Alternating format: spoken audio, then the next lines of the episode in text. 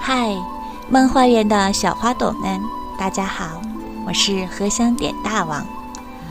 这几天呢，一直处于一种忙碌的状态，一大堆工作，还惦记着每天都要画画，做公众平台，想主题，找童话，整个人像打了鸡血一样。虽然忙，却也开心着。今天要跟大家分享。一首叶芝的诗《失窃的孩子》。第一次读到这首诗的时候呢，就非常喜欢，和大学时代看过的一本名叫《牧人的羔羊》的书有异曲同工之妙。那时候，大学同学的男朋友借给我那本书，破旧的封面，小小的字，几乎要散落成一页一页的装订。我却一口气看完了。书里的小男孩丹尼某天忽然失踪，六个月后又奇迹般的回来了。丹尼说，他与一位老隐士生活在深山老林。回家后的丹尼有了许多奇异的变化，他对森林和自然界有一种天然的亲近感和敏锐的观察力。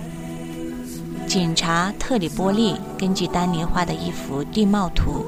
在深山老林找到了老隐士居住的地方，呈现在眼前的却是老隐士的尸体。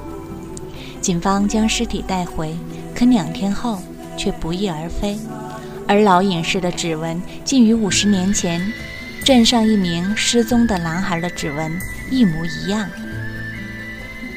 不久之后，丹尼又失踪了。他的妈妈小心看护着从老隐士茅屋里带回来的十二只羊。在一个雪夜，妈妈从酣睡中惊醒，忽然发现羊群不见了。一抬头，只见一个长头发的老头和一个小孩领着羊群消失在树林里。故事在这里结束，给我们留下了很多想象的空间。老隐士和丹尼绝非常人，他们是上帝之子吗？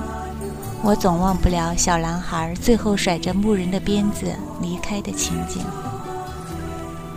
我时常想，小男孩最后到哪去了？偶尔我也会想，也许有一天，我也会像他一样，消失在人群里，藏到某个森林里去。一百多年前，诗人叶芝的小诗《失窃的孩子》中，仙灵将孩子从温暖的壁炉边诱走，带到史留斯森林高地，那里有花有水，远离尘嚣。孩子和仙灵吃着浆果和樱桃，寻找熟悉的鳟鱼，在沙砾上跳起古老的舞蹈，彻底忘记了那个充满烦恼的人类世界。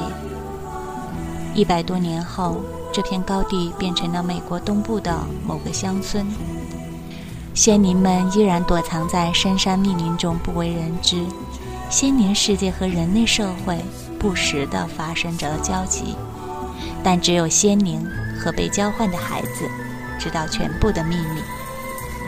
偷来的人生与被偷走的人生，换不回的过往与偷不去的零碎记忆。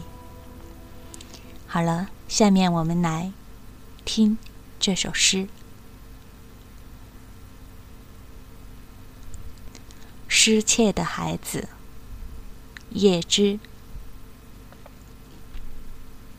乱石嶙峋中，死留斯树林高地的一块地方，向着湖心倾泻滴滴。那里有一座小岛，岛上树叶葱茏。一只只整翅的苍鹭惊醒睡意沉沉的水耗子。那里，我们藏起了自己幻想的大缸里，装满浆果，还有偷来的樱桃，红红的闪烁。走吧，人间的孩子，与一个精灵手拉着手，走向荒野和河流。这个世界哭声太多了，你不懂。那里，月色的银波清漾，为灰暗的沙砾抹上了光芒。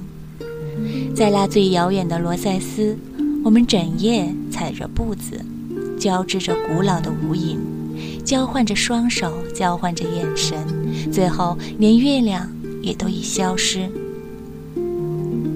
我们前前后后的跳去，追赶着一个个气泡，而这个世界充满了烦恼，甚至在睡眠中也是如此焦虑。走吧，人间的孩子，与一个精灵手拉着手，走向荒野和河流。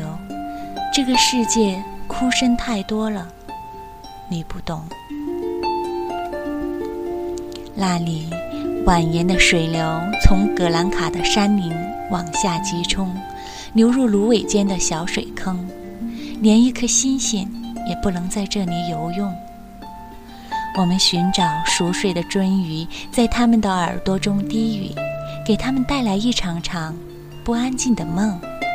在那些朝着年轻的犀牛中滴下眼泪的一片片倔上，轻轻地把身子。倾向前方，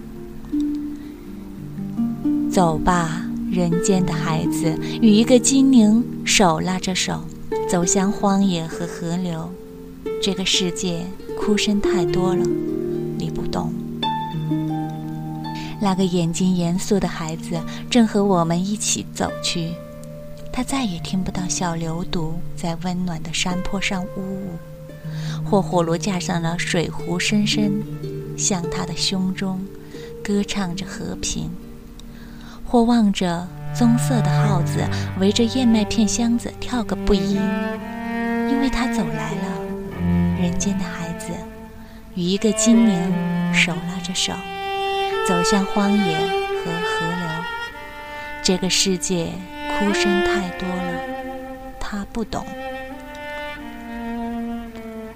和你相遇在这里。我是喜悦又开心，亲爱的小伙伴们，感谢你们的陪伴，下次见。